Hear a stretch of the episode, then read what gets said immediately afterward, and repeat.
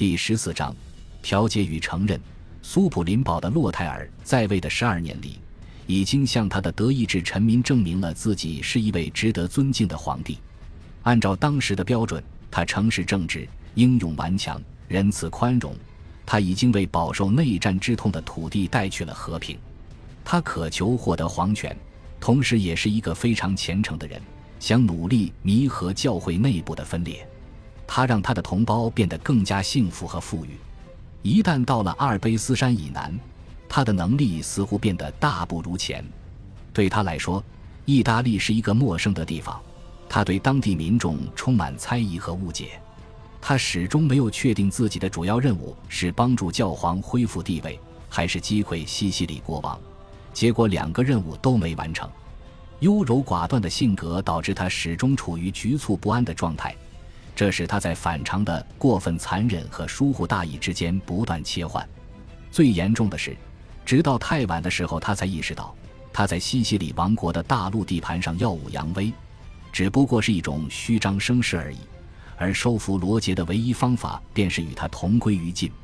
如果他一开始就全力以腹地水陆联合攻击巴勒莫，他可能，只是可能早就成功了。但是当他明白这一点时，他的军队已经处在造反的边缘，教皇也变得更像是敌人而非盟友。他自己也被南意大利的气候和迅速袭来的疾病折磨得精疲力竭，变成一个垂死的人。帝国大军离开卡西诺山还不到三个月，皇后利琴莎亲手合上了洛泰尔的双眼。趁此机会，罗杰已经收复了大部分领地。罗杰在过去一年里的政策已经足够正当。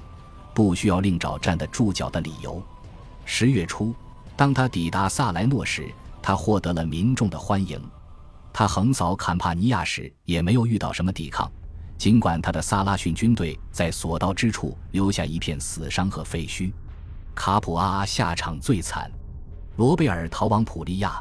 如果法尔科的记载可信的话，他的城市仿佛被狂风暴雨袭击过一样，民众被火与箭屠杀殆尽。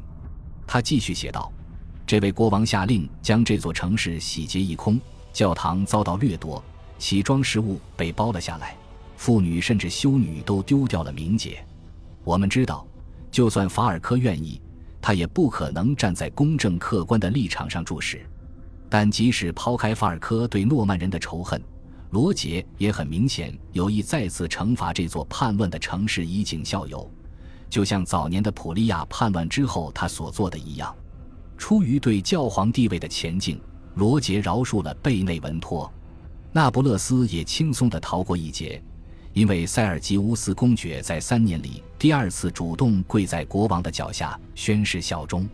很少有人会原谅这样的第二次背叛，但罗杰生性仁慈，或许他认为经过了如此漫长而艰难的围困。那不勒斯人已经遭受了足够多的痛苦，瑟尔吉乌斯是否吸取了教训呢？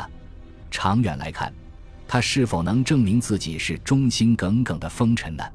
我们无法知道答案，因为此后不到一个月他就去世了。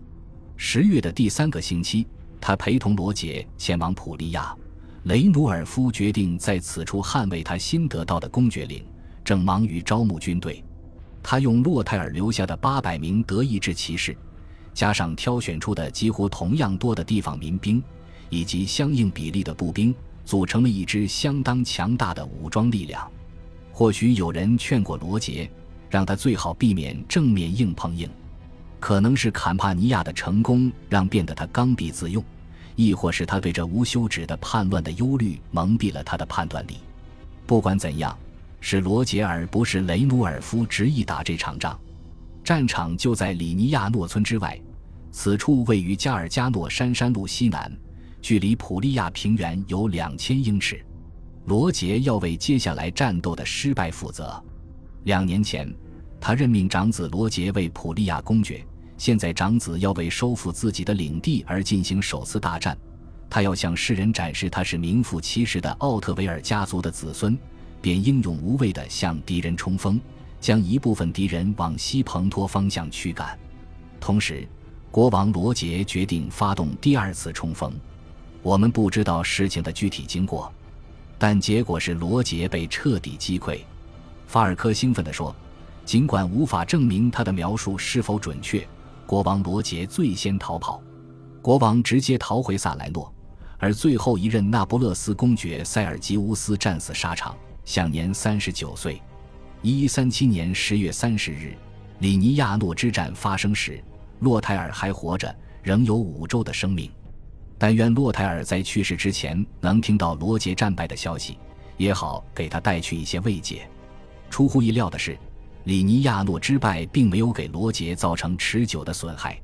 一些坎帕尼亚城市利用罗杰战败的机会讨要原来未取得的待遇，但是他们依然忠于罗杰。罗杰返回萨莱诺的一两天之后，有消息传来，卡西诺山修道院院长维巴尔德刚刚就任一月零一天，就害怕地逃窜到阿尔卑斯山以北去了。看来维巴尔德花了些时间向修士们强调说。他离开是为了他们，而不是为了自己。如果不是国王公开威胁维巴尔德说，如果他敢留下来就绞死他，修士们可能就会信了他的话。维巴尔德后来担任科尔比修道院院长，安全无虞的他此后在余生中坚持不懈地猛烈抨击国王罗杰，却此生再未冒险进入意大利。为了填补空缺，卡西诺山的修士从他们中间选出了一位修道院院长。新院长坚定地支持西西里国王和阿纳克莱图斯。从此以后，这座伟大的修道院虽然在名义上保持独立，却已经在实际上成为王国的一部分。罗杰再次返回萨莱诺之后，便可以观察一下时局。总的来说，他没有感到不满。他采取的避战政策使得德意志军队的攻击势头自然燃尽。事实证明，他成效显著。皇帝来了又走，他来的时候看上去所向披靡，势如破竹；但他离开还不到两个月，他所取得的成绩已经所剩无几，只剩下普利亚的叛乱。这是罗杰、罗杰的父亲和伯父们在过去一百年时间里治理过无数次的枯燥乏味的、年深日久的地方性叛乱，他无疑会再次被平息，王国摆脱了危险的处境。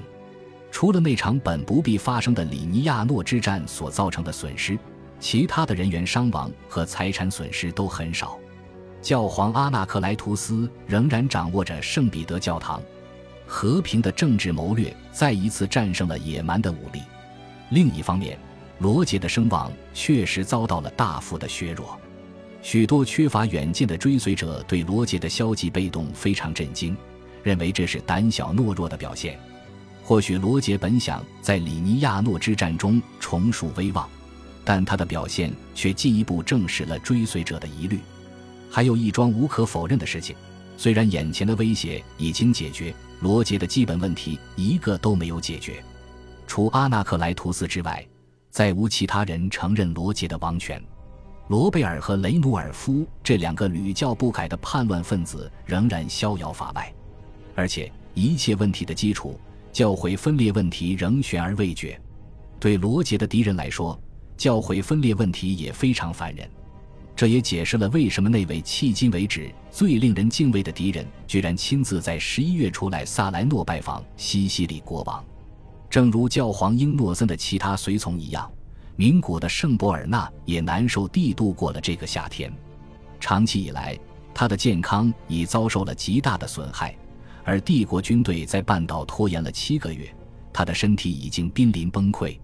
他和洛泰尔素来不睦，正是博尔纳，而不是那位性格温和的英诺森，极为厌恶皇帝和亨利公爵的那副自认为是南意大利主人的态度。即使是那位西西里的暴君都知道这里是教皇的领地，几乎可以确定，正是博尔纳劝说和鼓励英诺森在拉古佩索尔。卡西诺山等地坚定地反对皇帝的要求，皇帝和教皇最终在法尔发分开的时候，博尔纳希望回到名古休养，但是他们将博尔纳送回普利亚，想看他的声望是否能在未被武力征服的地区上生效，看他是否能使罗杰接受他们的条件。尽管博尔纳非常不情愿，还是回到了意大利。他还曾出现在里尼亚诺。试图规劝罗杰放弃交战，罗杰战败之后，博尔纳准确地算到罗杰此时更容易被说服。罗杰无意继续维持这种教会分裂的局面，他凭借支持阿纳克莱图斯而登上王位，后来却因为阿纳克莱图斯又几乎丢掉了王位。现在的情况已经与七年前完全不同了。在当时，阿纳克莱图斯似乎有可能大获全胜，但在此时，显然阿纳克莱图斯只能希望保留对立教皇的耻辱名号，作为实际上的囚徒，在梵蒂冈度过余生。只要罗杰继续一意孤行地支持阿纳克莱图斯，皇帝就会继续煽动南意大利的叛乱，这片土地就永不安宁。对罗杰来说，当务之急是解决封尘的叛乱问题，但他不愿背叛宗主。除了背叛，或许还有其他解决方法。不管怎样，博尔纳的到来是一次机会，罗杰欢迎这次机会，这或许能让他走向对话，终结战争。罗杰迫切的需要一点时间来休养和恢复。他知道自己的外交手段比任何对手都技高一筹。罗杰以枢机主教的待遇接待了博尔纳，欣然同意重新考虑教皇的问题。感谢您的收听，喜欢别忘了订阅加关注，主页有更多精彩内容。